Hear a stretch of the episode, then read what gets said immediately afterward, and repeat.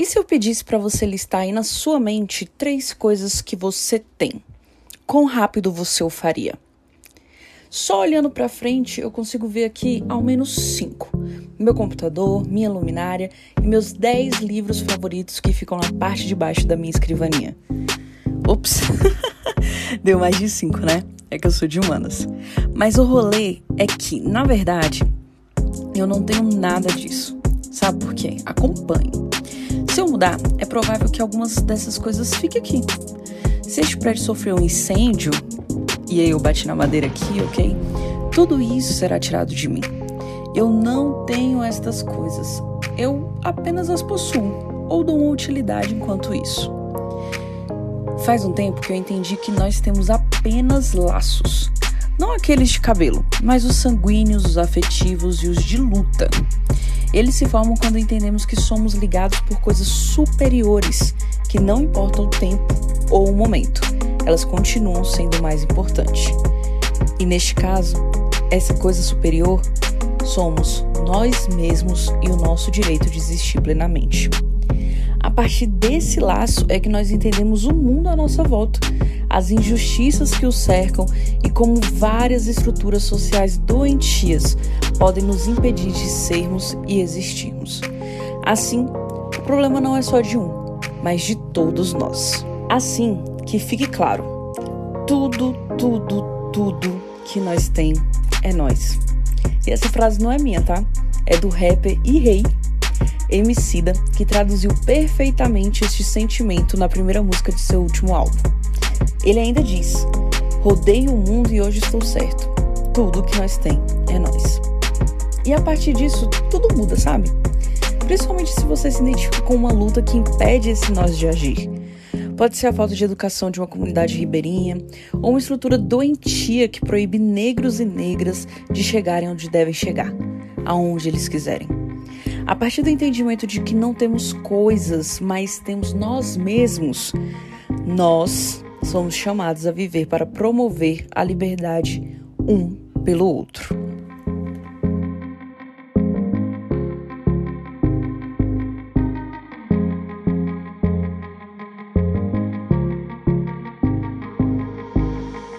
É isso que ocorreu com o coletivo Nós por Nós. Sim, é isso mesmo. Parece até que o MC, em uma dessas viagens aí pelo mundo que ele falou, passou lá na Ocidental para entender que nós somos por nós. Pois bem, essa iniciativa foi criada por 13 mulheres e lá em 2016 para combater a violência de gênero da cidade. E até agora já movimentou rodas de conversas, palestras, já recuperou vítimas de violência né, doméstica e conquistou uma cadeira no Conselho da Mulher da cidade. Uma verdadeira inspiração de como fazer comunicação comunitária para emancipar quantos ouvirem a mensagem. Neste episódio, além de conhecer a iniciativa e as ações que fazem, convido você, caro estudante que está me acompanhando aí em todos esses episódios, a conhecer de perto como a Tayene graduada em comunicação organizacional pela Faculdade de Comunicação da UNB, empregou os conhecimentos adquiridos na academia em uma iniciativa popular. Também quero te convidar a entender como um grupo de comunicação atua neste tipo de mobilização e as barreiras que podemos enfrentar. Vida real é aqui, gente. Mas antes que você ache que não vale a pena, Tayene é enfática. Vale muito a pena. Então é isso. Chega de falar. Esse episódio é um pouco maior porque a gente aborda várias outras questões e como ela é estudante, eu quis trazer mais sobre como isso se desdobra em uma comunicação popular. Então é isso. Agora eu te convido a sentar à mesa e conhecer o Nós por Nós em mais um episódio dos Satélites Alto-Falantes.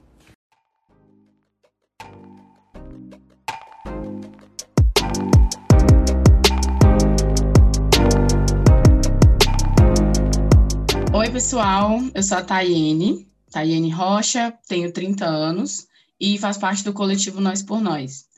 Eu sou cientista política e comunicóloga, né? Também me formei aí na FAC e é, atuo enquanto né, organização, né, junto com as outras meninas dentro do coletivo Nós por Nós, há quase cinco anos, né? Desde 2016. Como é que a iniciativa surgiu? Como é que foi essa criação? Por que criou? O que, que aconteceu aí nesse meio tempo? Todas as minas são do ocidental, é pro ocidental. Como é que o Nós por Nós atua? Então, o Nós por Nós ele surgiu ali mais ou menos em junho, maio, junho de 2016, né? A uhum. gente estava naquele momento com uma pauta é, muito triste, né? Que estava muito em alta, que foi quando aconteceu aquele estupro coletivo de uma mina lá no Rio. Sim. E aí a gente vinha já de uma, de uma crescente de alguns fatos aqui na cidade mesmo e tal. E aí rolou um, um, evento aqui cultural de uma das manas que é parceirona da gente. Uhum. E a gente resolveu, né, assim, naquela onda do que estava acontecendo no momento, chamar várias minas e fazer uma intervenção nesse evento, né? Uhum. E aí a gente fez uns cartazes e tal, e, e, rolou um momento lá bem legal, assim, tipo, bem, bem intenso, né? Uhum. De, de protesto quanto a isso, inclusive vários caras super indignados porque a gente fez, esse, fez esse, essa intervenção no evento, né? Porque para os caras aquilo não era lugar para fazer, etc, blá, blá, blá.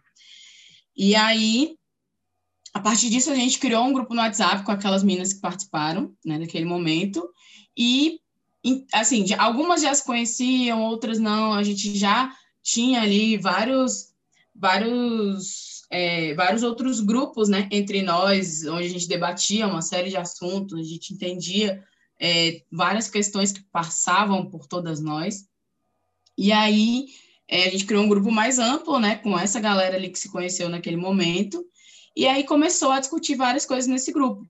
A partir disso, a gente entendeu que, é, como a gente tinha ali uma potencialidade, né, tinha uma, uma, é, uma possibilidade de fazer alguma coisa além daquilo que a gente já tinha se organizado para fazer, uhum. a gente decidiu ali, algumas minas meio que tomaram a frente desse processo, né, eu e mais seis Minas tomamos a frente desse processo para institucionalizar isso, né? Muito no sentido de, cara, para a gente fazer alguma coisa, a gente precisa estar organizado, né? A gente uhum. sabe que é muito difícil você organizar, às vezes, com muita gente, porque às vezes a gente não sai muito ali do, do debate para ir para a prática, né? Quando a gente uhum. tem muita gente discutindo ao mesmo tempo. Então a gente falou, não, vamos se organizar aqui, a gente puxa as ações, pensa em como que a gente pode falar sobre uma série de questões. Por incrível que pareça, em 2016, que está bem ali, a gente ainda tinha muita dificuldade de, de, de falar sobre feminismo, por exemplo, abertamente, né? Porque a gente ainda estava num processo de desconstrução. Tudo era muito conceito. radical, né? Era incômodo. É, não, é, é, era o estigma, né? Assim, agora não, agora a gente é, só nessa lacuninha aí de quase cinco anos a gente já tem ali o, o, feminismo já é uma bandeira que as pessoas conseguem levantar com mais facilidade, né? Até porque, por uma série de outras questões, o mercado também se apropriou muito da pauta do feminismo, do empoderamento. Agora o empoderamento está vendendo, né? Uhum. É, é, então, isso, isso tudo influencia, né? A gente sabe bem como que as narrativas são construídas. Então, naquele momento a gente pensava, cara, é, a gente entende o feminismo como um, um, movimento importante, a gente entende isso como uma pauta que precisa se aproximar mais de onde a gente vive, né? Porque por mais que as pessoas aqui não se vejam como periféricas, a cidade ocidental é sim uma periferia, uhum. né? É, porque a gente está à margem do centro, do grande centro ali, que é o, o plano piloto, que é Brasília, então, a gente precisa se comunicar melhor, né, com essa galera que está aqui, com essas mulheres que estão aqui, mulheres que estão sofrendo violência, que estão em situação de vulnerabilidade. E aí a gente começou a, a, pensar como que a gente ia fazer isso, assim, né? Aí, beleza, a princípio a gente pegou, criou é, páginas, né, tipo, no Facebook, no Instagram e tal, e aí partimos do entendimento que, ok, se a gente sabe que dentro da nossa realidade aqui, com quem a gente quer dialogar, é, se a gente já chegar de cara falando de feminismo, de conceitos acadêmicos, essa coisa toda que a gente vê na universidade, uhum. a galera não vai nem dar atenção pra gente. Não vai então, nem ser entendível, né? Não, tipo, até porque é isso, o estigma já tá aí, já tá uhum. feito, a galera já acha que feminismo é isso, que é mulheres que não gostam de homens, que odeiam homens, que uhum. não se depilam e todos esses sensos comuns, sensos comuns aí que a gente já sabe. Sim. Então a gente pegou e entendeu que naquele momento, por exemplo, a gente não ia falar sobre, a gente não ia usar a expressão feminismo. Né? Uhum. A gente, é, no início da nossa comunicação nas redes, a gente nem falava que nós éramos feministas, a gente nem colocava lá que o coletivo era um coletivo feminista, sabe?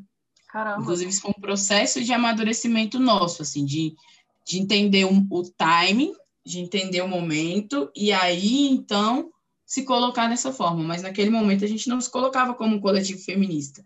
A uhum. gente falava, a gente construiu ali o nosso, os nossos princípios em cima de é, discute pautas importantes como direitos humanos, direitos das mulheres, é, e pautar o feminismo é, a partir de uma perspectiva da prática, assim, né?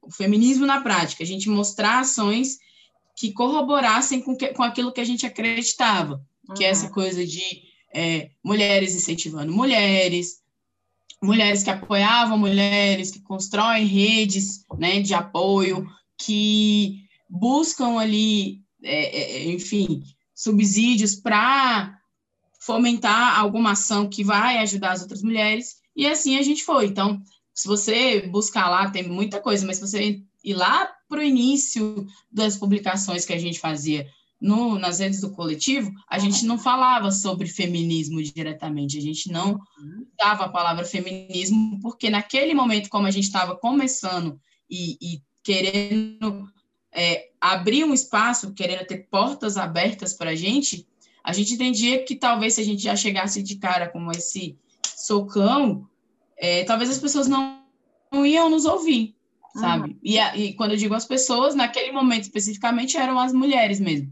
as mulheres periféricas, as mulheres que não estavam preocupadas com as milhares de teorias que a gente vê na universidade. São as mulheres que vivem a realidade da vida ali no dia a dia, entendeu? São mulheres que trabalham, que cuidam da casa, que se desdobram com mil funções. Então, como que você chega para uma mãe dona de casa, uma mulher, uma mãe solo como a minha, e uhum. você chega e fala para ela que ela tem que fazer isso ou aquilo, que ela tem que pensar ou deixar de pensar determinadas coisas baseado num conceito que para ela sempre teve distante, sabe? Que uhum. talvez nunca nem existiu. Então, era, era muito esse o nosso desafio, sabe? Era uhum. conversar com mulheres e tentar pensar ali em projetos, em ações que é, tivessem alguma correlação com o que elas estavam vivendo, né, com a realidade delas, e que fizesse algum sentido para elas e que de alguma forma as ajudasse, né? O cenário hoje é bem diferente, assim. Sim. Né? Tanto que é isso. Você procurou a gente para fazer para falar sobre o nosso trabalho. Eu, eu já perdi, acho que até as contas, assim. Eu pensei esses dias, falei, cara, a gente podia fazer um post, tipo, galera que já fez trabalho falando sobre coletivo, manda para a gente que a gente quer, é, quando a gente estruturar nosso site, colocar tudo isso lá, porque é muito importante. Isso é, é a nossa história sendo contada por outras pessoas, né? E, uhum. tem muita gente, acredita? Eu fico de cara, assim, porque, sei lá, na mesma semana que você mandou o um e-mail para a gente, mas duas pessoas tinham mandado e-mail para a gente também, que estavam fazendo ou TCC ou algum outro trabalho da faculdade e que queriam ter, é, colocar a gente lá como exemplo ou falar alguma coisa a respeito do coletivo. Isso é muito legal, assim, para a gente é, nossa senhora, é motivo de muito orgulho, assim, sabe? É, e, e para mim também, que estou fazendo o trabalho, é muito importante ver como a universidade está dialogando né, com os coletivos, com as ações de mobilização do DF. Né? Às vezes a gente vê algumas coisas lá fora, né, nos outros estados, e não conhece aqui. Né? Sim. Então isso é muito importante mesmo. E, aí, e eu acho que é, esse é o papel muito forte assim da universidade, né? Tanto que quando eu é, quando eu fui fazer o meu TCC, que inclusive foi sobre o coletivo, foi um plano de comunicação para o coletivo, é, era muito nessa pegada, assim, de cara, a gente precisa disso, sabe? Muitas vezes é, é, rolaram conversas dentro da UNB mesmo de, ah, traz traz o projeto de vocês para cá, vamos fazer alguma coisa aqui. E a minha devolutiva era sempre, e que tal se vocês forem para lá? E a gente fazer lá, sacou? Porque eu acho que é isso, assim, a gente acaba ficando dentro dos muros. A UNB é gigantesca, é uma cidade, a gente fica com essa ilusão de que a gente está fazendo várias coisas estando dentro da UNB, e a uhum. gente faz, sim, várias coisas estando dentro da UNB, só que eu acho que o papel da UNB tem que ser muito mais para fora do que para dentro, sabe? Tem uhum. muita coisa sendo produzida, muito conhecimento sendo gerado ali, que a gente podia estar tá aproveitando isso melhor para fora. Então, sempre eu devolvia com. E que tal se esse projeto for para lá, a gente levar os alunos para lá, a gente fazer alguma coisa lá, no caso aqui na Ocidental ou em outro lugar, é, a partir dessa, dessa possibilidade, assim, sabe? Uhum. Porque é isso, assim. É muito cômodo para a gente ficar dentro da universidade e fazer Sim. tudo lá e, tipo, ah, beleza, ok, ganhei minha nota, massa, maravilha. Mas tem muita coisa acontecendo do lado de fora, sabe? Que a gente pode dar vazão a partir do nosso conhecimento adquirido na universidade.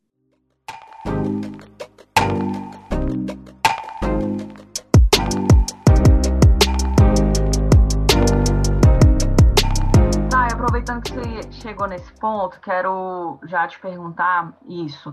Muitos alunos, eles se perguntam como que eles podem atuar em iniciativas do tipo sem abrir mão de um outro, uma outra carreira, né? Eu queria que você falasse um pouquinho é, com o que você trabalha hoje, como você lida, né, ajudando, porque eu, eu acredito que a sua formação, portanto que o seu TCC foi um plano de comunicação para o coletivo, né? A sua formação uhum.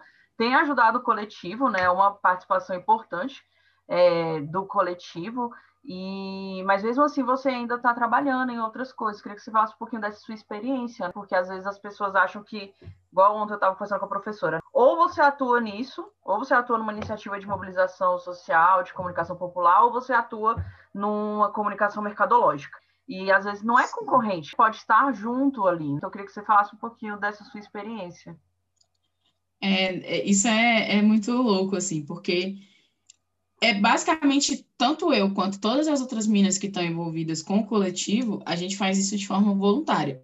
Uhum. Hoje, por exemplo, a gente não tem é, o, a estrutura, o aporte necessário para a gente ter pessoas dedicadas só para o trabalho coletivo. A maioria das iniciativas é, como a nossa, assim, de terceiro setor, que não tem essa fonte de recursos né, uhum. Então, as pessoas precisam ter seus trabalhos normais e é, ad adaptar a sua vida para fazer esse trabalho voluntário. Uhum. Então, assim, para mim, particularmente, é, é, é, prazeroso, não é nada, não, não, tem um ônus grande, porque eu já trabalho com comunicação. Então, uhum. é, fazer o que a gente faz dentro do coletivo já é, uma, já é parte também das minhas atividades. Para mim, não é como se eu tivesse que está é, indo buscar conhecimento de uma outra área para executar meu trabalho. Então, por exemplo, assim, a gente é, tem sempre buscado se organizar, e aí, né, é, não é nada fácil, assim, eu acho que, principalmente no momento que a gente está vivendo, assim, tem um ano que a gente está vivendo é, andando num fio, né, ali caminhando no fiozinho da navalha, entendeu? Sim. Todo mundo, é, pessoalmente, né, cada um ali individualmente, muito atribulado com várias questões, uhum. né, por conta desse rolê da pandemia e tal. E profissionalmente também, e, e, dentro de momentos de altos e baixos, assim.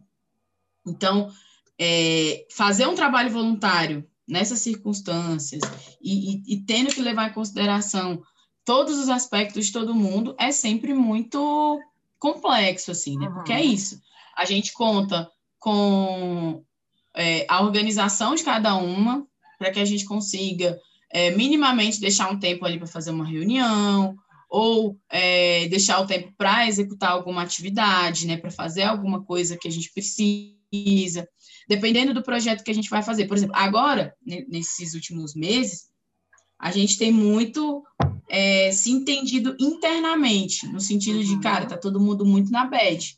Então, a gente precisa mais pensar para dentro, de quem está envolvido no projeto do que necessariamente fazer ações para fora. Mas até então, é, até a gente chegar nesse ponto da pandemia e tal, a gente tinha uma organização muito no sentido de, ó, tais dias da semana a gente vai fazer reunião, tais dias da semana a gente vai definir quais são as pautas que a gente vai discutir. A gente montava tudo muito como, eu não sei, quem trabalha em agência, né? Quem uhum. é, já tem experiência mesmo da comunicação, tem uma noção de como que é isso. A gente montava calendário bonitinho, com as datas ali, ah, nessas datas aqui a gente vai falar de tais assuntos. É, mês da mulher é uma pauta específica, setembro, amarelo, outra pauta específica, novembro, por conta do dia do, do, do dia 20 de novembro, a gente tem uma pauta específica falando sobre questões raciais. Então, assim, a gente tem, tem essa organização mínima, porque é essa organização mínima que vai fazer com que a gente consiga é, encaixar esse trabalho que é voluntário dentro do nosso dia a dia, do nosso trabalho normal, né? Do nosso, do nosso trabalho que é o ganha-pão, uhum. entendeu? Então, a gente sempre tentou estabelecer essa dinâmica, assim. Aí, por exemplo, quando a gente tinha, é, podia né, fazer ações presenciais, é, além das pessoas, porque, por exemplo, hoje o coletivo está muito. Basicamente, eu acho que, sei lá, a gente tem umas 13, 14 mulheres ali que estão envolvidas nesse processo. A gente tem. Uhum. É isso, acho que a gente tem três mulheres e um homem envolvidos nesse processo. E é, essas pessoas todas, eu acho que são da comunicação. Então, isso já já Caramba. deixa a gente mais falando na mesma língua, né? A gente já, já fica na mesma página. Mas em outros momentos, para fazer outras ações, a gente tem outras pessoas de outras áreas que também se envolvem. Então, assim, tem, a gente tem pessoas envolvidas no coletivo que são da administração, da pedagogia, entende? Uhum. De vários outros, de várias outras áreas de conhecimento e tal, de atuação, que também faz com que a gente consiga fazer algumas ações girarem de forma mais redonda, porque assim, é, eu não tenho conhecimento de todas as áreas para estar tá à frente de um, um, projeto que envolva é, a, a, área de educação. Essa não é a minha expertise. Uhum. Então, quem tem que puxar um projeto, ou pelo menos supervisionar um projeto desse, é uma pessoa que está na área da educação. E assim a gente se organizava. Então, ah, a gente no, por exemplo, no mês de março, a gente tem um projeto que ele é grande, que tipo, ele já repercutiu na imprensa e tal. Você acha até coisa no, no tipo, notícia de jornal sobre ele, que é o Por Elas. Uhum, que a gente tinha um evento grande, a gente espera ter ele de novo ainda um dia. Amém. Uhum. Ai, Deus. A gente tinha um evento grande que acontecia aqui no, num ponto que é bem legal aqui na cidade, na Orla do Lago e tal, que envolvia artistas locais e artistas de fora, né? Artistas do DF e tal. Muito massa. E além de fazer esse evento no final do mês de março, ao longo do mês de março a gente fazia algumas outras ações. Então, por exemplo, ano passado, quando a pandemia é, foi né, oficializada no Brasil e que decretaram o lockdown, a gente tinha feito três. Isso, a gente tinha feito acho que duas ou três oficinas que a gente estava fazendo lá no nosso espaço para mulheres empreendedoras e tal, né? Tipo, muito nessa, nessa questão de bater no empreendedorismo social, que é uhum. importante, porque que é importante é, fomentar isso na nossa cidade, tanana, tanana. Então, a gente teve lá, teve oficina de comunicação, oficina de, é, de educação financeira para mulheres e tal. E aí, uma das oficinas que a gente ia ter, que era sobre Ai, agora até esqueci o tema. Mas que ia tratar muito sobre essa questão de como que a pessoa se portar, como que ela vai fazer um vídeo, como que ela vai dar esses primeiros passos, né? Para é, fomentar o negócio dela e tal. Não rolou porque aí começou Sim. o lockdown.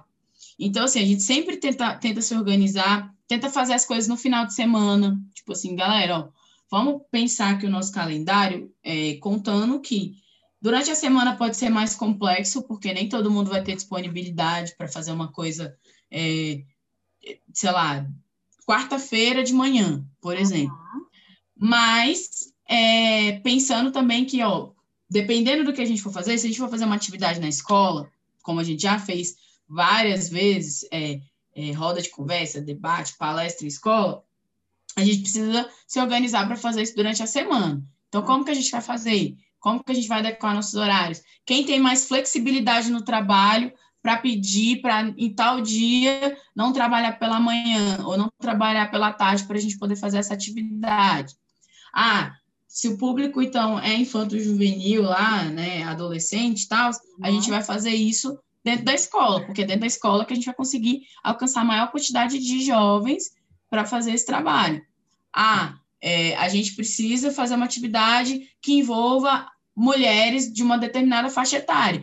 Então, a gente precisa fazer isso ou à noite, ou, é, melhor ainda, fazer num sábado, porque é mais fácil que a gente consiga que esse público vá para essa atividade no sábado, porque a, a gente trabalha, mas essa galera que a gente quer atingir, às vezes também trabalha. Então, se a gente vai fazer uma roda de conversa para falar sobre, sei lá, sobre violência, para falar sobre depressão, sobre ansiedade, como a gente já fez.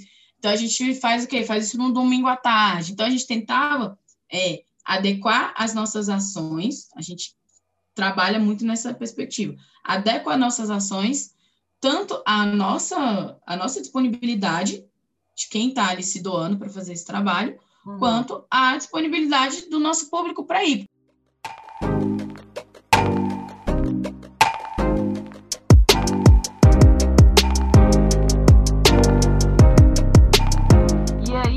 Falou de algumas ações que vocês é, fizeram, né? Eu queria que você falasse é, mais sobre isso, né? Como é que o coletivo atua, o que ele faz realmente, né? É, tem o Por Elas, tem o festival, né? Tem a mobilização aí do mês de março, você falou que tem rodas de conversa. Então, como é que é a, a atuação de vocês? Cara, a gente, é, como eu falei antes, né? A gente está sempre em constante a gente está muito em constante evolução, assim, né? No uhum. começo, quando o coletivo se organizou, a gente tinha aquela ilusão de que a gente ia conseguir fazer todas as coisas que a gente queria, assim. a gente vai fazer tudo, a gente vai salvar o mundo, a gente vai acabar com o machismo e a misoginia na cidade ocidental e no mundo.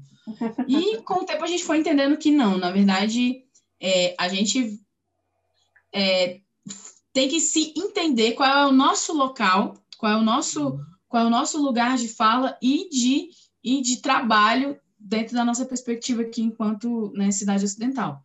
Uhum. E aí, por exemplo, quando a gente começou, é, um, um, dos primeiros projetos que a gente fez foi um cursinho pré-vestibular. A experiência lá no Jovem de Expressão é muito legal, a educação é um instrumento importante, né, de, de de crescimento pessoal, profissional, de empoderamento, né? As pessoas precisam disso e tal.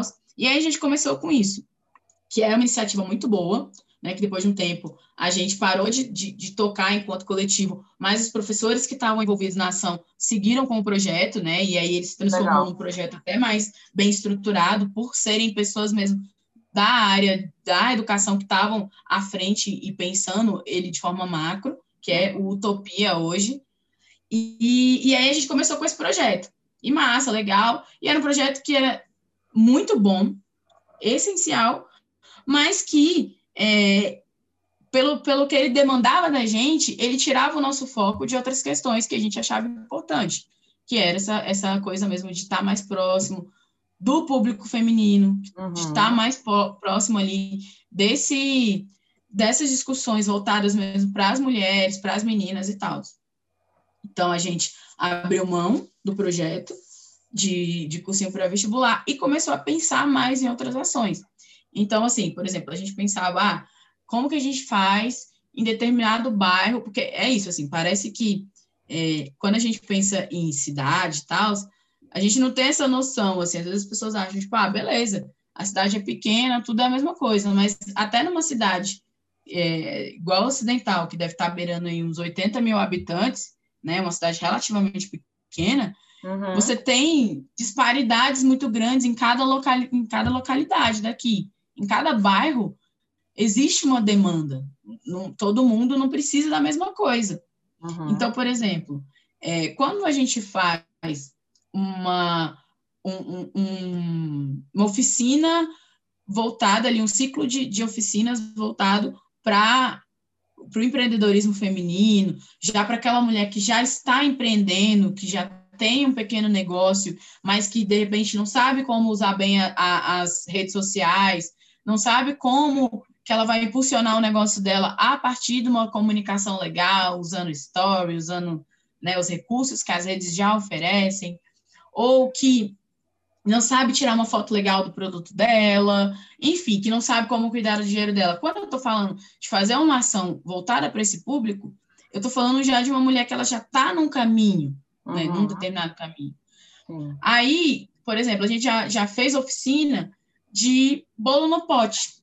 Uma coisa simples, assim, tipo, ah, vamos fazer uma oficina de bolo no pote para, de repente, dar um direcionamento para uma mulher que está numa situação de vulnerabilidade, e aí, essa oficina, por exemplo, a gente fez em outro bairro, onde a gente entendia qual era a, a, a realidade um pouco ali daquele lugar. Então, ah, vamos fazer essa oficina de bolo no pote, que é uma coisa com um custo mais baixo, mas que ela pode né, conseguir ali uma renda mínima para, de repente, por exemplo, mulheres que, que não trabalhavam fora, né, que eram ali donas de casa, dependiam único exclusivamente dos maridos, para que ela, de repente, consiga né, não depender 100% do cara e tal. Então, meio que a gente é, é, passa por esse processo, assim, tipo, ah, vamos entender um pouco de como que está a necessidade, como é que está a realidade nesses, nesses bairros, para a gente também adequar a ação que a gente vai fazer para aquela realidade, porque precisa fazer sentido para quem participa daquilo. Quando a gente faz uma oficina de corte e costura, quando a gente faz uma oficina de bolo no pote, quando a gente faz uma oficina de automaquiagem, tem que ter sentido nas coisas, entendeu? Uhum. Porque, assim, é uma, uma coisa que a gente fala muito aqui, e aí a gente até é, é, se coloca dessa forma hoje já, né, cinco anos depois, é que a gente não tem é, a nossa função enquanto coletivo, nós por nós, não é necessariamente fazer ações de caridade. Uhum. E aí, isso é uma coisa que eu, eu entendo que, que é, é, é difícil de ser compreendida por algumas pessoas. Uhum. Porque, assim, tem muita ONG aqui, ONGs na região, ONGs é, vinculadas a igrejas ou não, que tem muito esse propósito, que é super válido também, porque a gente sabe que tem muita gente em situação de extrema vulnerabilidade e quem tem fome tem pressa. Inclusive, no, nesse, no começo da pandemia, é, a gente como a gente tem parceria com a Ruas, com o Jovem de Expressão, a gente recebeu parte das cestas que eles estavam, é, que eles arrecadaram, né? E estavam distribuindo em alguns lugares do DF. A gente recebeu uma parcela dessas cestas para cá e a gente fez essa distribuição aqui, porque uhum. o, o, momento ele exigiu da gente é, colocar os nossos esforços nesse tipo de ação. Mas uhum. esse tipo de ação não é o nosso foco, entende? Uhum. Porque a gente tem, tenta trabalhar numa linha de que, ah, beleza, a gente vai fazer aqui uma oficina, a gente vai fazer aqui é, uma ação dessa, mas o nosso intuito em existir é muito mais conscientizar. Sim. Tanto que o nosso trabalho nas redes é muito nesse sentido, uhum. de que a gente não existe só para fazer uma ação X, para arrecadar brinquedo e levar no orfanato e tal isso não é uma crítica, inclusive, a quem faz isso. Uhum. Mas, assim, o que, é que a gente pode fazer além de arrecadar brinquedos e levar no orfanato no Dia das Crianças? Será que a gente não pode pensar num projeto que ele seja contínuo o ano inteiro com aquelas crianças que estão no orfanato? Sabe? Uhum. É, é, muito nessa linha de questionar é, é, algumas coisas e se colocar também como uma organização que está aqui para é, fomentar perguntas, mas de alguma forma também dar respostas, entende? Sim. Então, assim, a gente atua muito nesse sentido de, olha, a gente quer fazer essas ações para mostrar que é possível a gente construir né, novas formas de fazer determinadas coisas na nossa cidade. Que é possível, sim, a gente entrar numa escola, a gente discutir temas que estão relacionados com a atualidade, a gente falar sobre feminismo, falar sobre racismo, falar sobre machismo, sobre homofobia, né? E casar isso com as ações que a gente faz, sem que isso vire um problema, entendeu? Sem que isso vire um, um, um motivo de, de, de rechaça por parte deles.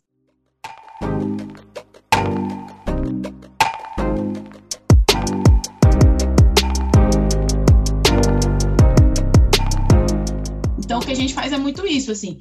Olha, as nossas ações, a gente está fazendo essas ações aqui porque elas têm muito a ver com o nosso discurso. Sim.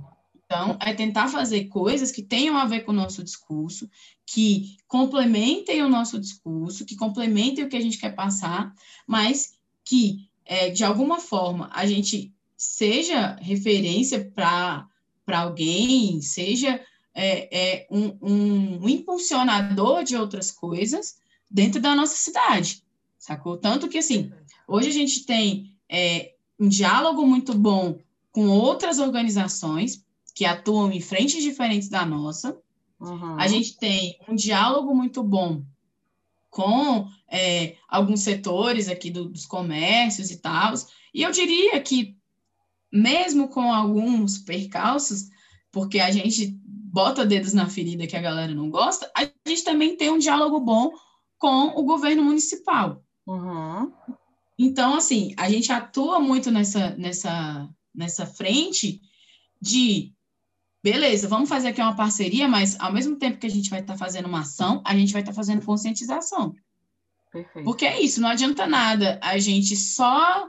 Ah, beleza, vamos fazer aqui uma oficina de qualquer coisa XPTO, vamos fazer aqui um evento legal, massa, muito bonito, todo mundo lembra do evento, mas ninguém sabe qual é a causa que está por trás daquele evento. Uhum. Então, a gente quer que a causa chegue junto com a ação, sabe? Eita. Por isso que para a gente é tão, é tão, às vezes é, é mais trabalhoso até para a gente a construção que a gente faz de narrativa em rede social, né, em, no, no, que a gente produz ali de comunicação, seja o que está no virtual, seja o que a gente produz no físico, de panfleto e tal, aquilo ali para a gente leva um, um, tempo muito maior de maturação, porque a gente está uhum. tratando de, de construir mesmo, de, de, de, consolidar, na verdade, a gente já construiu uma narrativa, agora a gente está consolidando a nossa narrativa no município, porque é isso, aquilo ali tem uma responsabilidade também, Sim. muito grande, sabe? Exatamente. Então, é isso, assim, a gente tem ações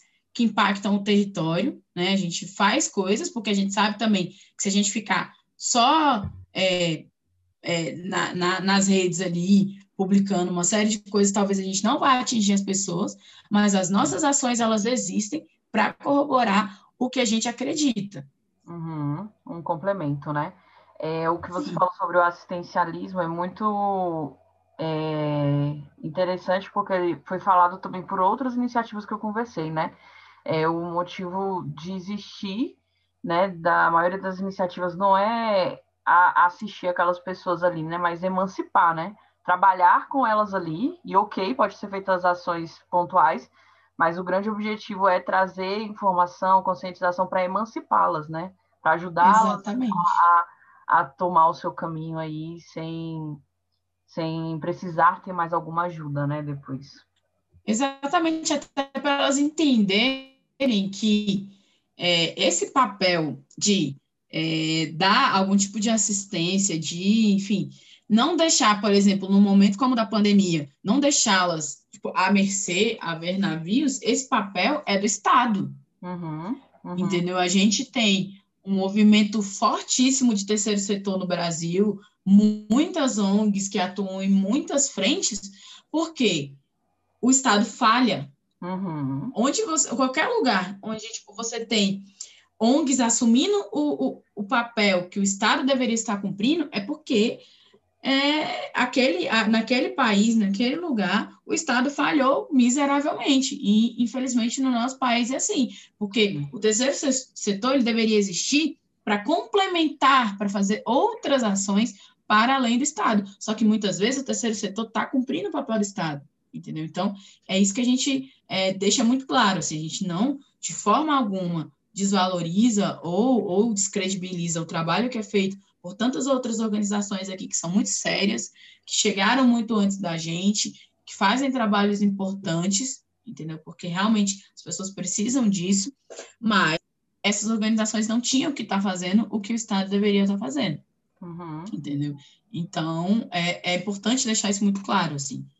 A, a gente, inevitavelmente, vai entrar em uma ou outra ação, porque a gente também não pode se eximir. A gente tem organização aqui, de mulheres também, que são parceiras nossas, que né, nessa lacuna, nesse vácuo que o Estado deixa, elas têm que fazer o papel de acolhimento de vítimas de violência, por exemplo. Uhum. Entendeu? Tem que. Porque a gente não tem uma delegacia da mulher, né? A nossa delegacia ela não, ela não tem o, o, a estrutura necessária para atendimento de vítimas de, de violência.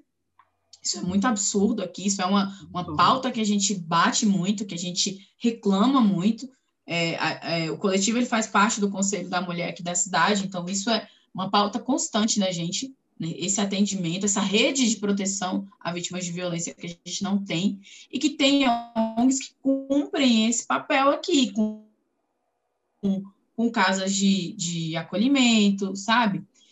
Que muitas vezes, por, por que, que isso é ao mesmo tempo que a gente valoriza e ajuda é, essas casas de acolhimento a funcionarem, a gente arrecada coisas para que elas existam, para que elas continuem atendendo essas mulheres em situações de violência, porque é, essas mulheres precisam ir para algum lugar.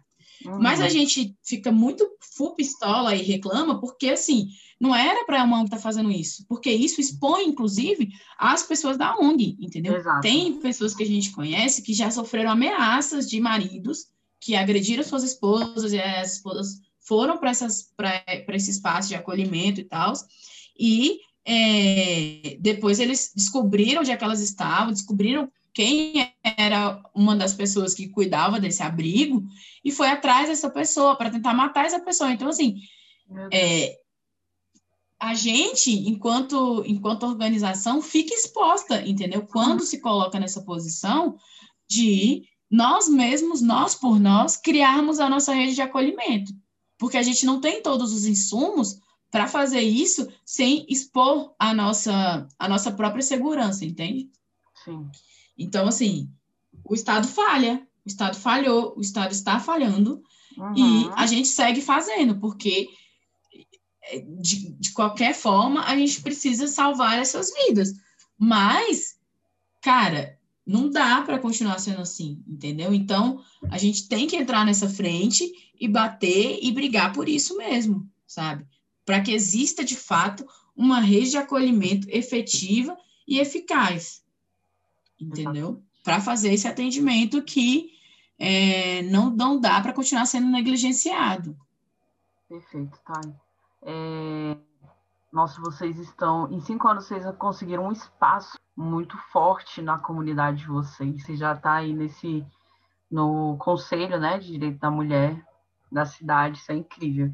E aí eu queria falar um pouco, tá, agora do, do que vocês fazem é, nas redes. É, como você contou, né? A primeira coisa que vocês fizeram foi, foram as redes, para já trazer o conteúdo, já trazer a conscientização.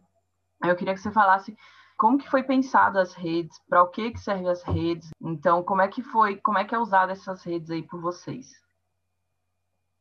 Bom, eu, eu acho que dá para dizer que a gente fez um, um, médio planejamento no início, assim, porque foi muito isso, assim, tipo, ah, vamos fazer massa, definimos o nome e botamos as redes nas ruas, assim. Então, naquele momento a gente não a gente não planejou muita coisa, né? A gente uhum. tinha ali uma, uma ideia, uma linha de raciocínio que fazia muito sentido para todo mundo que estava envolvido no processo, que era essa coisa mesmo de como que a gente vai construir a nossa narrativa nas redes, do que que a gente vai falar, como que a gente vai abordar esses temas. Naquele momento, é, realmente pensando nisso, tipo, vamos, vamos falar de forma mais, mais entre linhas sobre uhum. alguns assuntos, de forma mais leve, né? Porque é isso, assim, as redes, elas eram o que a gente tinha de inicial para chegar nas pessoas, assim, tipo, não tinha, não, a gente não tinha condições de bater de porta em porta e dizer, oi, nós somos o coletivo Nós por Nós. Então, uhum. eram as redes sociais que iam fazer isso pela gente, né? Que iam chegar nas pessoas para que elas entendessem ali que estava começando um movimento novo, né? E aí, a gente foi, né, se organizando. No começo a gente fazia tudo muito, muito artesanalmente, assim, né? E a gente até brinca que, por exemplo, eu sou da comunicação, mas o meu, a minha expertise é na parte de conteúdo. Então, assim, uhum. criação de conteúdo é comigo mesmo e tal, mas eu não sou designer, por exemplo. Sim. Então, eu, eu fico brincando, eu sou designer de Canva, porque já tá lá, né, os, os templates, eu só altero as coisas para fazer sentido. Uhum. Mas no começo, as nossas artes, as coisas que a gente fazia, era tudo design de Canva, entendeu? Uhum. Porque era isso, assim, a gente tinha algumas pessoas envolvidas no processo, mas cada uma tinha que cuidar de outras coisas. Então, por exemplo, é, muito da comunicação acabava ficando comigo e eu ia, né, fazendo ali como podia. Só que com o tempo, a gente foi vendo que aquilo estava ficando muito. Cara, estava muito muito, muito amador, amador, assim, tipo, o amadorismo gritava nas nossas redes. Né?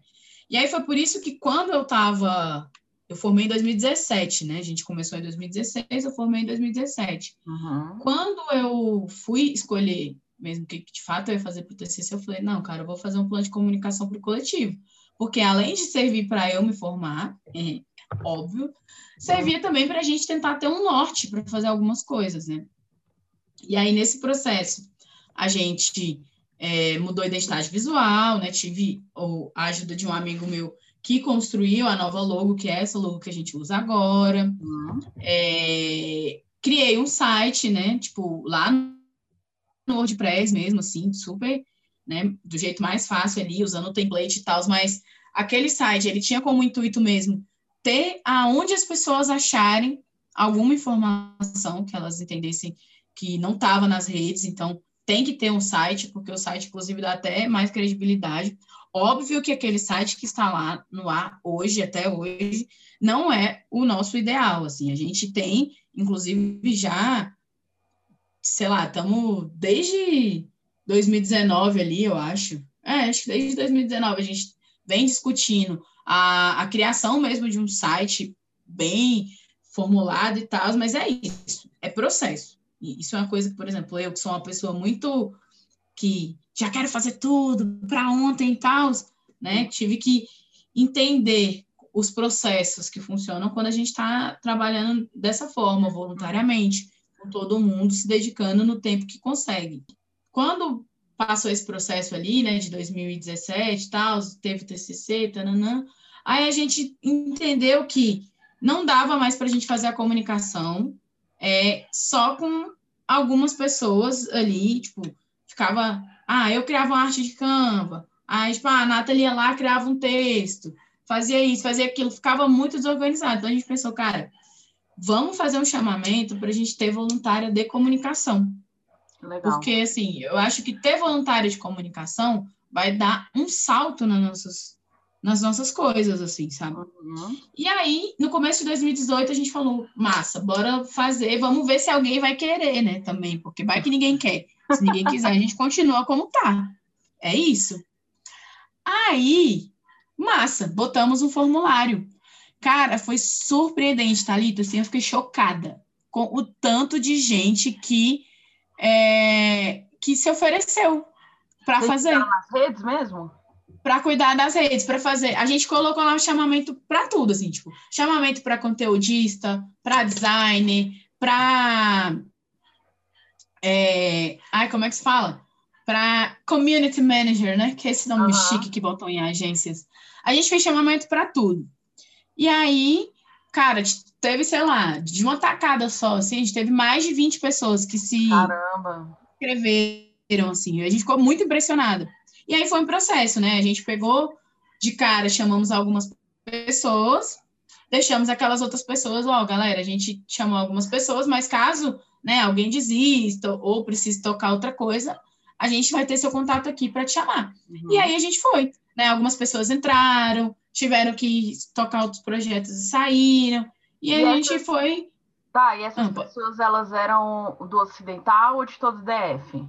Ó, algumas pessoas que nos procuraram foram do Ocidental, poucas pessoas do Ocidental, inclusive uhum. isso é uma coisa que a gente trabalha muito para que a gente tenha mais pessoas do Ocidental envolvidas no processo mesmo, uhum. de criação para as redes, mas muita gente de vários outros lugares, de várias outras quebradas, da Ceilândia, da, de São Sebastião, do Plano, não sei, velho, muita gente de muito lugar diferente. E aí, nesse momento, para a gente, assim, foi um salto, um salto, inclusive, para nossa para nossa para consolidação da nossa narrativa nas redes, assim, porque uhum. a gente tinha muito claro nossa, o nosso ponto de vista, a nossa perspectiva a partir do, do da nossa geolocalização, uhum. mas a gente agregou muita coisa de outros lugares, assim, muitas outras visões, muitas outras perspectivas, e isso foi irado, assim, sabe? Uhum. Porque aí a gente começou a, a ter é, até outros debates muito mais embasados. Aí, isso já tinha um ano e meio, quase dois anos que a gente existia enquanto coletivo, aí a gente já tinha uma, como é que eu posso dizer? A gente já tinha. É... Ah, esqueci agora, me fugiu agora a palavra.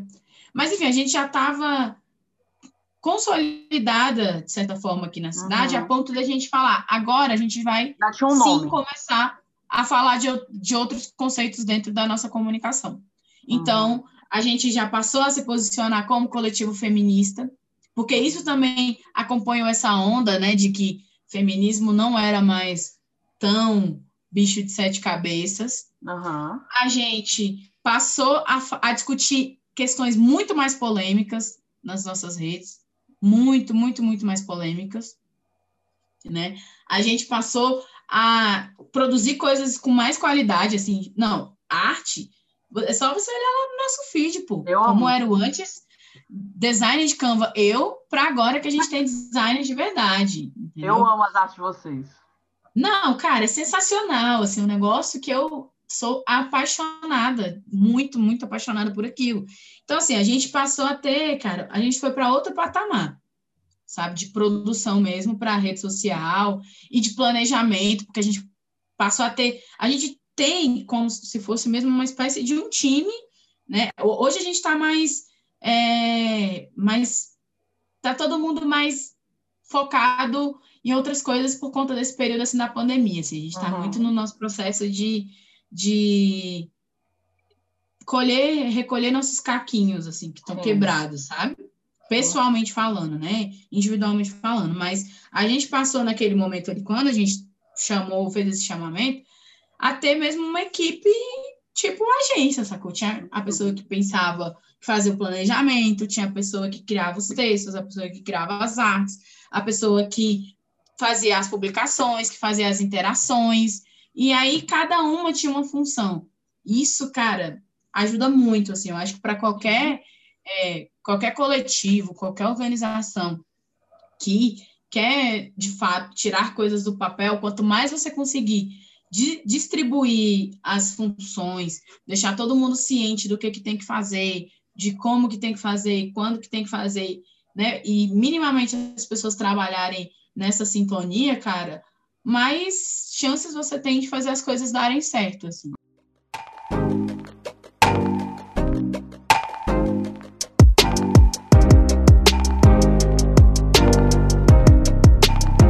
gente sabe como é que as coisas funcionam, a gente tem os instrumentos para fazer aquilo funcionar de forma cada vez melhor, mas nós somos humanos, humanos que estão atingidos, que são, estão sendo atingidos de todos os lados por uma série de coisas que inevitavelmente influencia, né? A gente alguns até param de trabalhar, não conseguem trabalhar, não conseguem produzir, aí a gente que é da comunicação sabe como é que é isso. Uhum. É, o mundo inteiro está desabando e a gente tem que ser master blaster tem criativo, tem que fazer.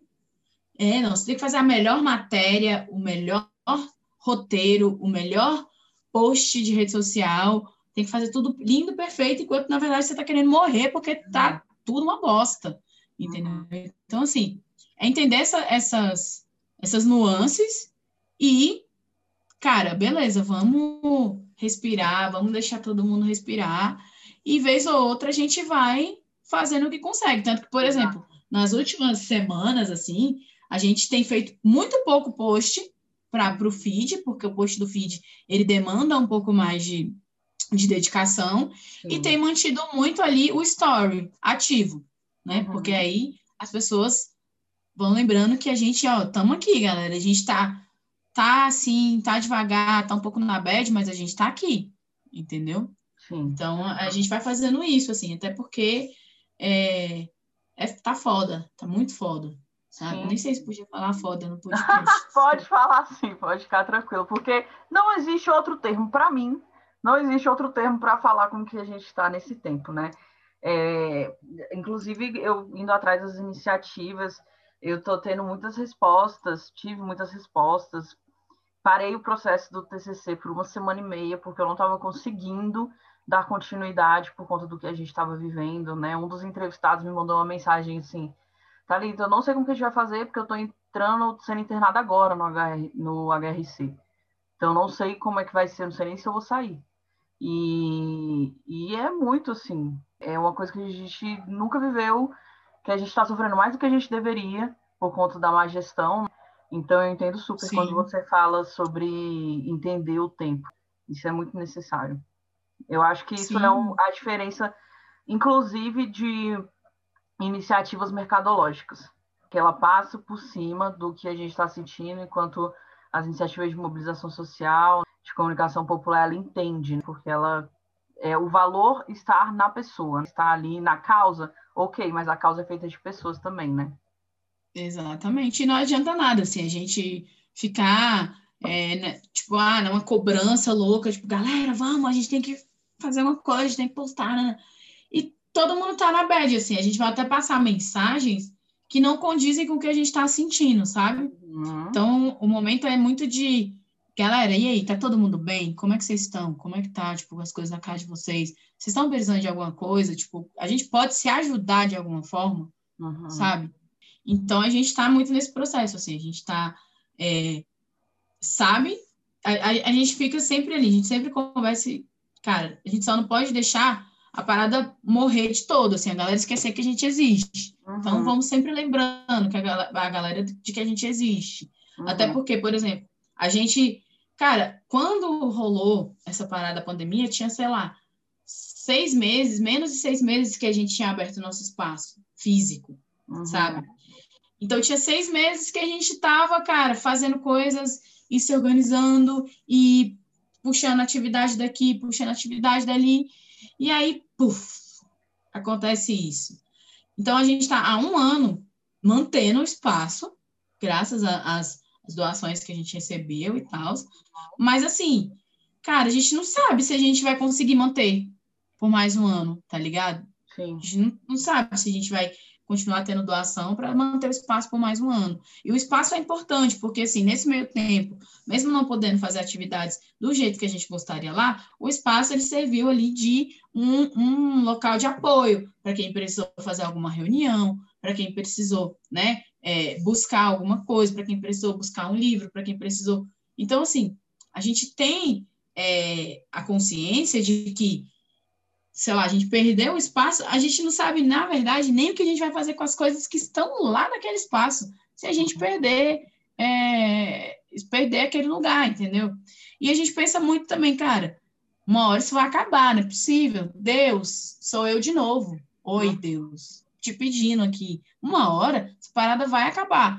E se a gente não tiver esse espaço ali para dar vazão em algumas ações, para ele servir de base para que outras organizações, outros coletivos, né, outros grupos possam usar ele também para dar vazão nas suas coisas, a gente vai ficar muito, cara, muito na bad, assim. Uhum. Porque é isso, o espaço do Nós por Nós, ele serve para a gente, para as nossas ações, mas ele também serve para outras pessoas.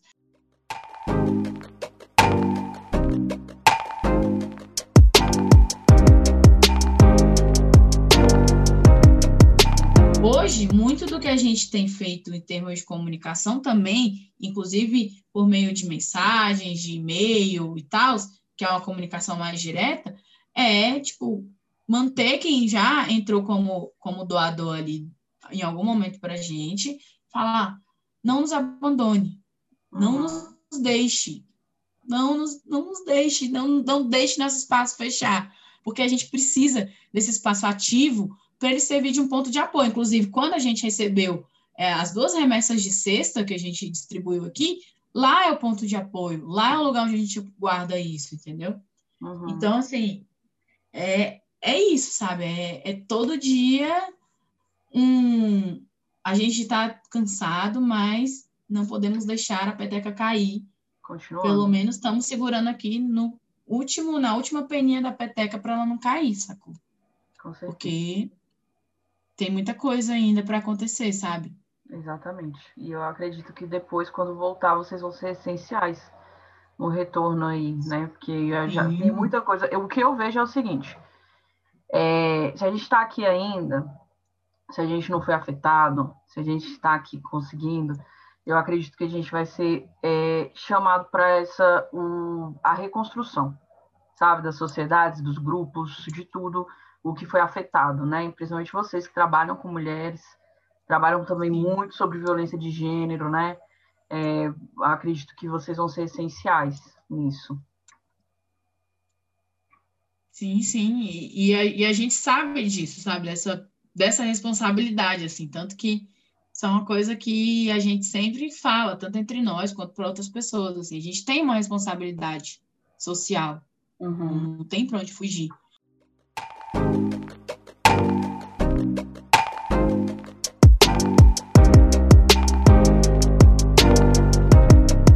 Para você, até para você renovar sua esperança, eu queria que você contasse pra gente é, episódios que você viu assim, cara, esse trabalho que a gente está fazendo vale a pena. Cara, tem várias coisas assim, né, nesse sentido, que são exatamente isso, essas coisinhas que aquecem o coração e fazem a gente querer continuar, né? É, a gente já teve relato, assim, de, de minas que é, não percebiam, não entendiam, por exemplo, que estavam em relacionamentos abusivos. E aí que foram, a partir de, dessa coisa, foram vendo, né, a partir das coisas que a gente posta, a partir de atividades que participaram, né, de roda de conversa e tal, até de conversas também nos grupos que a gente tem de WhatsApp, e que viraram assim, falaram pra gente, cara, eu tava vivendo um relacionamento, tipo, abusivo, um relacionamento muito bosta, e eu só enxerguei que aquilo era problemático a partir dessas, desses diálogos que vocês trouxeram, sabe?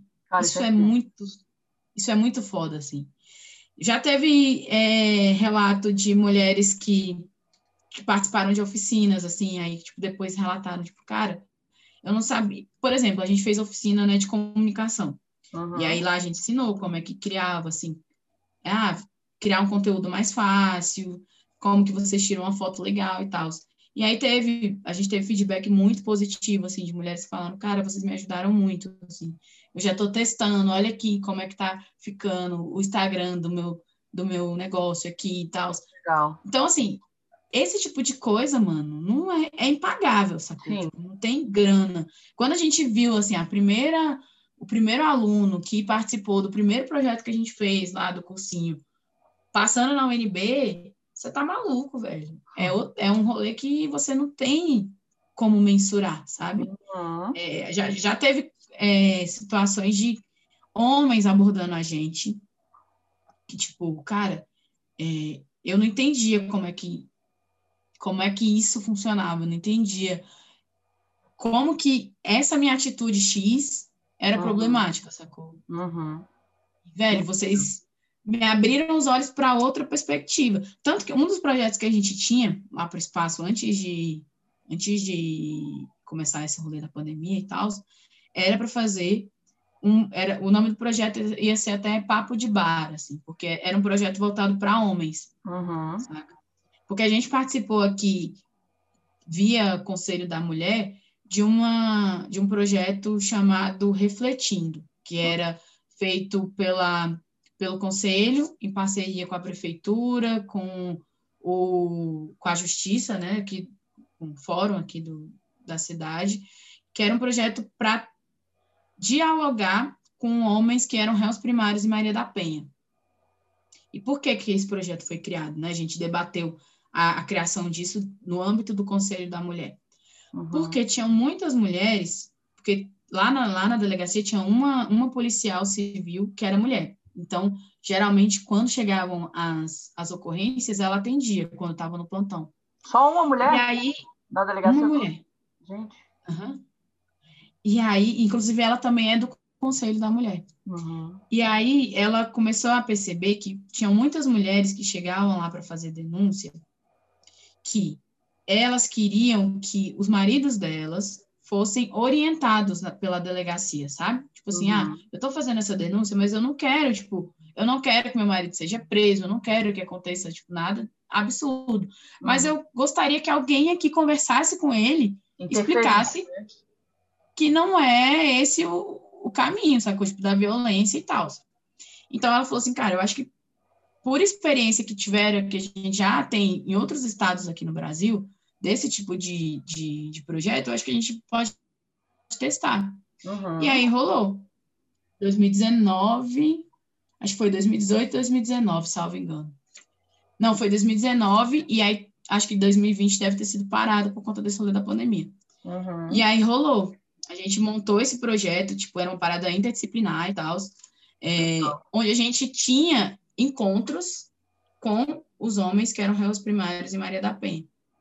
E aí lá a gente falava sobre uma série de coisas, discutia esses conceitos, discutia, sobre feminismo, sobre machismo, sobre misoginia, e, enfim, meio que esmiuçava né, essas uhum. questões para apontar para eles por que, que eles estavam, é, por que, que esse comportamento deles não era normal, por mais que a sociedade naturalizasse determinados comportamentos que não era ok, tanana, tanana.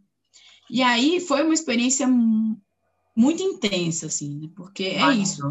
É, você tem que. E aí, eu que era representante do coletivo nesse projeto. Uhum. Porque você tem que sair de um lugar onde, para a gente, é, é um lugar confortável, de tipo, cara, não, o homem que cometeu esse tipo de violência, ele tem que ser execrado da sociedade. Tá? E, e, e, é isso, a gente tem um, um, posicionamento muito duro com relação à violência contra uhum. a mulher. E aí você tem que se colocar no lugar de escuta, se colocar no lugar de, de não vitimizar o agressor, jamais, uhum. mas de tentar entender como que se chegou, quais são os fatores que levam aquele tipo de, de, de violência e tal. Uhum. E foi muito foda, assim, foi muito desafiador Nossa, aquilo.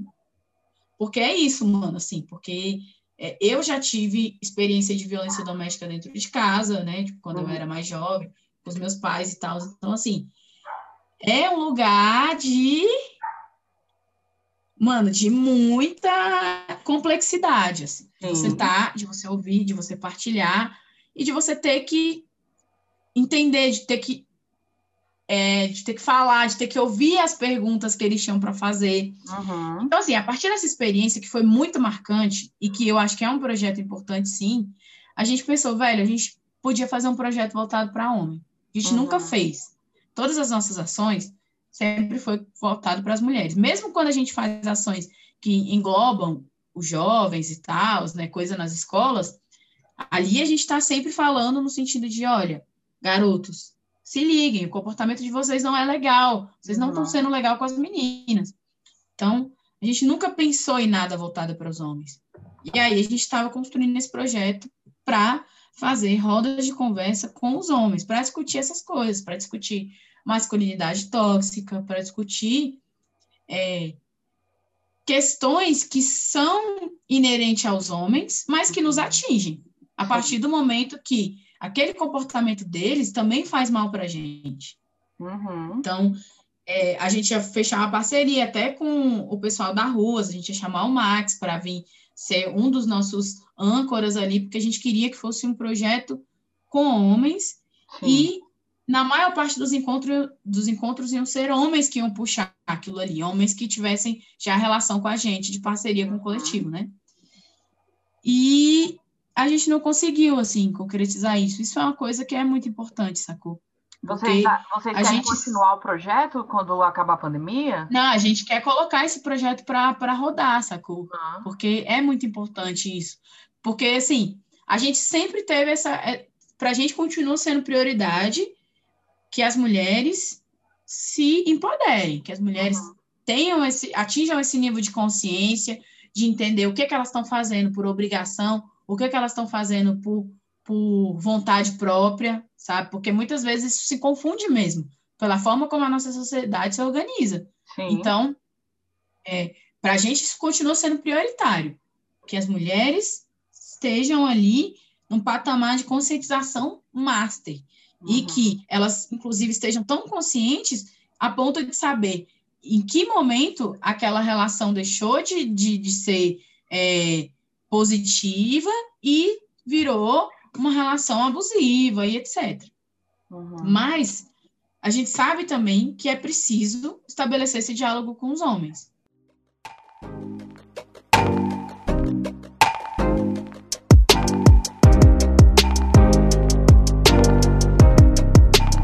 Essas coisas, quando chegam as pessoas e falam com a gente, é, véio, você não tem noção, assim, quando a gente faz atividade nas escolas, véio, que vem aquele grupo de minas, assim, tipo, em cima da gente, tipo, ai, muito massa, não sei o quê, eu já passei por tal situação, não imaginava, ou então que depois, cara, o nosso direct chove de coisa, toda vez que tem alguma ação, uhum. é batata, assim, no dia seguinte, uhum. no mesmo dia, na semana seguinte, tem gente procurando a gente no direct, às vezes porque a gente apontou uma situação, e aí a pessoa Sim. vem, tipo, ai, Tocou. eu tô vivendo tal situação, eu não imaginava, e vocês abriram os olhos e tal.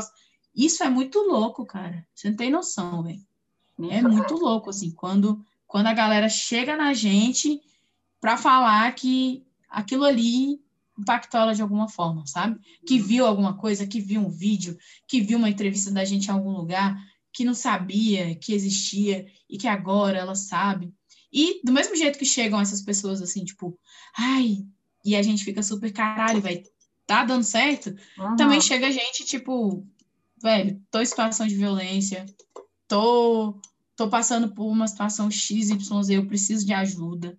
Uhum. Quando chegam essas, essas mensagens, assim, essas demandas, é muito mais foda. É muito mais complexo, assim, porque é isso, a gente não tem condições de nós mesmas ampararmos, né? Uhum. não tem recurso, a gente não tem, é, enfim, a gente não tem como receber uma mulher vítima de violência no nosso espaço, por exemplo, não é nem seguro para ela, não é seguro para a gente.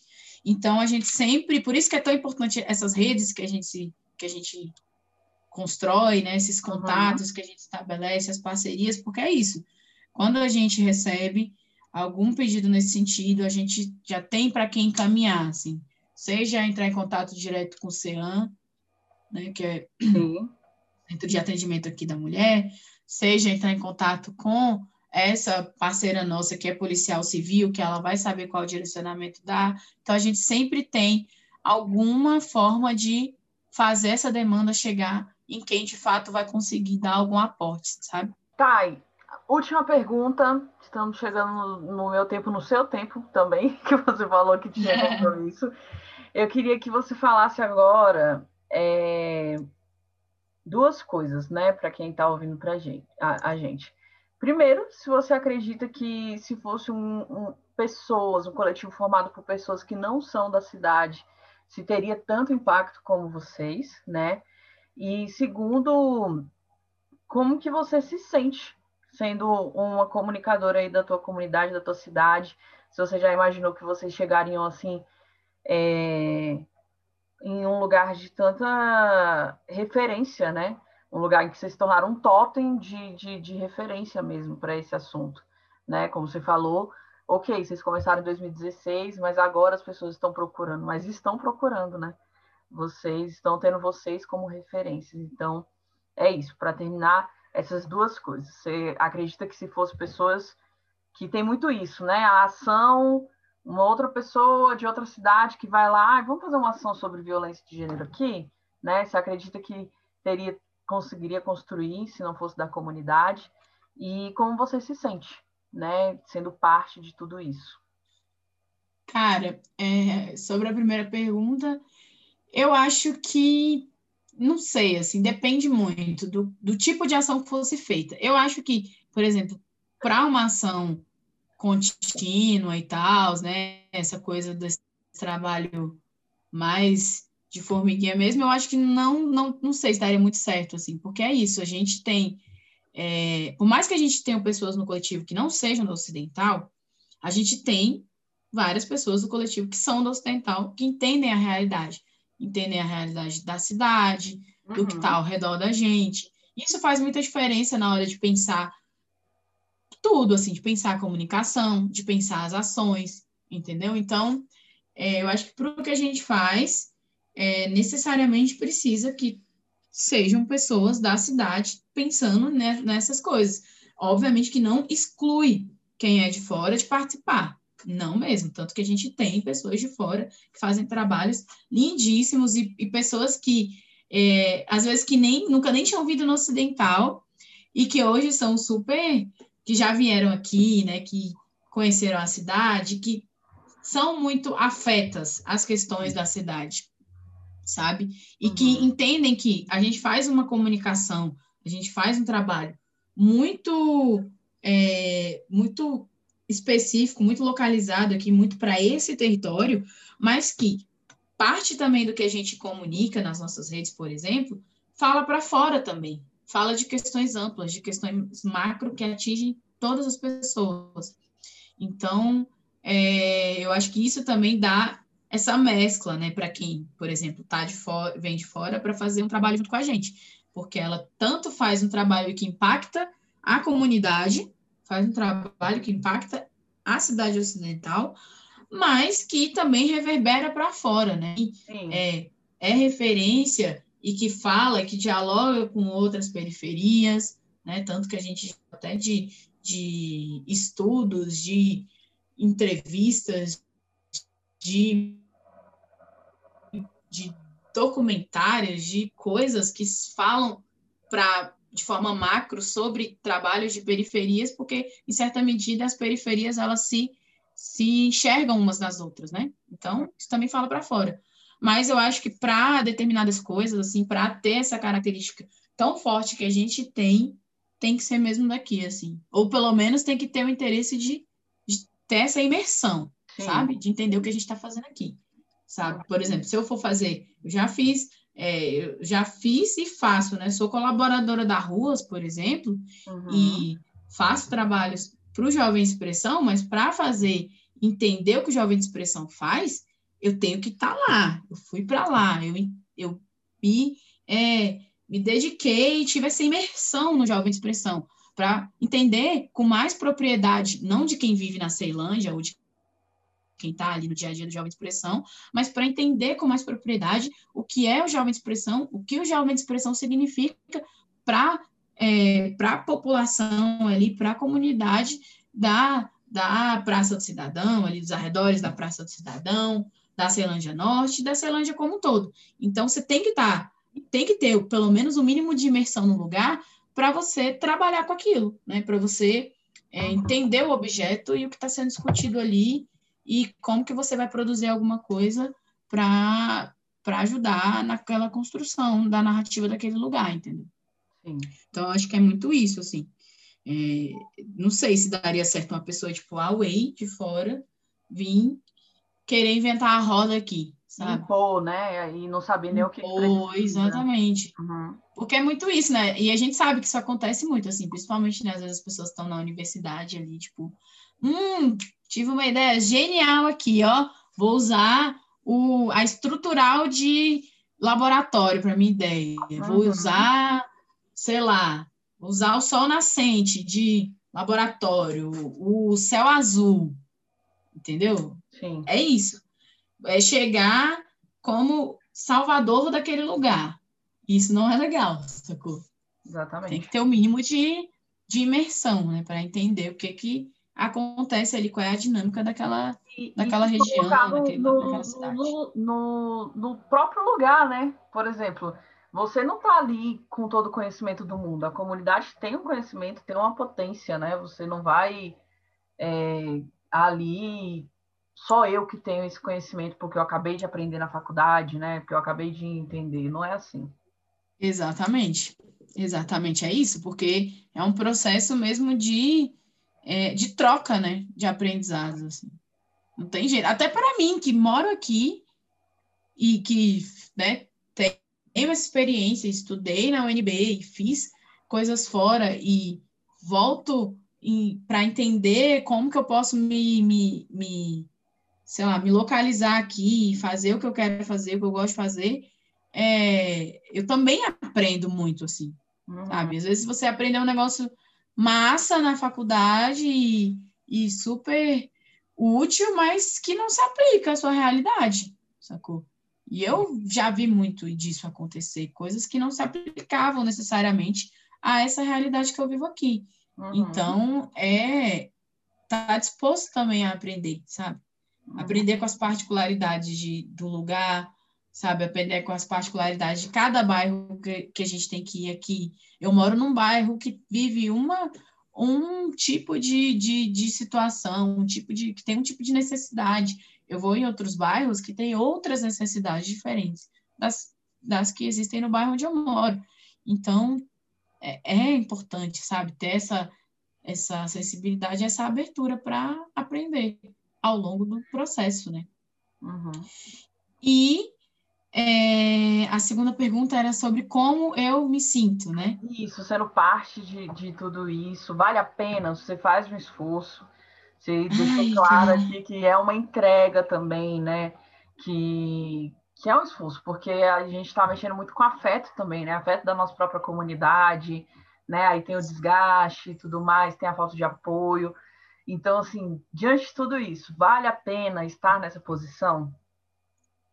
Cara, vale muito a pena, assim. Eu confesso que eu me sinto é, muito realizada. Eu acho que uma das coisas que mais me traz realização, né, pessoal, profissional, é ver coisas que eu estudei, ver coisas que eu me dediquei para aprender, sendo de alguma forma é, aplicadas para sei lá, para fazer alguma diferença na vida de alguém onde eu vivo, assim. Porque uhum.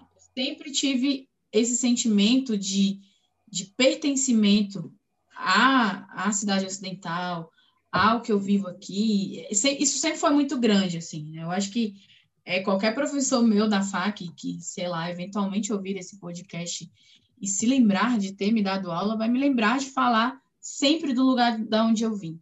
Uhum. Isso isso lá na UNB, isso quando eu estudei na UDF, que eu fiz ciência política, isso nos lugares onde eu trabalho. Então, para mim, é, eu, eu moro no Ocidental porque eu gosto de morar no Ocidental, porque eu vejo potencial onde eu vivo e porque eu sei que é possível a gente construir coisas muito incríveis aqui, sacou? Porque, assim, eu sei que tem muita gente de, sei lá, de uma geração antes da minha que morava no Ocidental porque não tinha grana para morar no DF, sacou? Sim. E é, muita gente tinha muito essa coisa de tipo, ah, eu quero trabalhar e estudar e ganhar uma grana para eu sair do Ocidental, porque o Ocidental é um buraco. É o é, Muita gente tem, até hoje ainda tem gente que tem essa mentalidade. Uhum. E para mim, não. Para mim sempre foi muito. Eu quero continuar aqui, eu quero morar nessa cidade e eu quero ver as coisas acontecendo aqui, sacou? Tanto que a, a minha militância, ela tem CEP, sacou? Tipo, a minha uhum, militância, uhum. a minha, é, o meu ativismo, o meu interesse, o que eu quero construir, ele tá muito, muito, muito, sabe, muito delimitado, assim, tipo, óbvio que eu né, vou me aventurando, faço outras coisas, né, atuo junto com, com outras frentes e tal. Mas em nenhum momento é, passa pela minha cabeça, tipo, ah, não, eu vou sair daqui. Não, cara, eu, lógico que se pintar uma oportunidade muito legal, de um trampo, de uma outra parada, massa, a gente vai, mas assim, é, eu sei de onde eu vim e eu sei o que, é que eu posso fazer, sacou? Então, uhum. assim, se eu posso pegar tudo isso que me foi, é, que eu tive o privilégio de acessar sacou? Tipo, tive o privilégio de estar numa universidade federal, porque infelizmente isso se tornou um privilégio, né? Isso é uma coisa que era para ser para todos, mas uhum. é virou um privilégio, né? Agora a gente está vivendo isso, então que esse privilégio que eu tive possa ser compartilhado de alguma forma com as outras pessoas que estão aqui. Então uhum. é, é isso. Eu me sinto muito realizada. Eu vejo propósito no que eu faço, e eu acho que ter propósito naquilo que você faz é muito importante. Sim. E espero que, dadas todas as dificuldades, a gente consiga ainda assim resistir e continuar existindo, sabe? Enquanto coletivo e enquanto indivíduos que pensam no todo, sabe? Tudo, tudo, tudo que nós nós. Tudo, tudo, absolutamente tudo. Tudo que nós tem é isso, uns aos outros. Tudo o que nós tem é uns aos outros. Tudo. Vejo a vida passar num instante. Será tempo bastante que tenho para viver? Não sei, não posso saber. Quem segura o dia de amanhã na mão? Não há quem possa acrescentar um milímetro a cada estação. Então, será tudo em vão, banal, sem razão? Seria. Sim, seria se não fosse o amor. O amor cuida com carinho, respira o outro, cria o elo, o vínculo de todas as cores. Dizem que o amor é amarelo. Mas enquanto houver amor, eu mudarei o curso da vida, farei um altar para comunhão. Nele eu serei um com o mundo até ver o Ubuntu da emancipação, porque eu descobri o segredo que me faz humano. Já não está mais perdido o elo. O amor é o segredo de tudo, e eu pinto tudo em amarelo.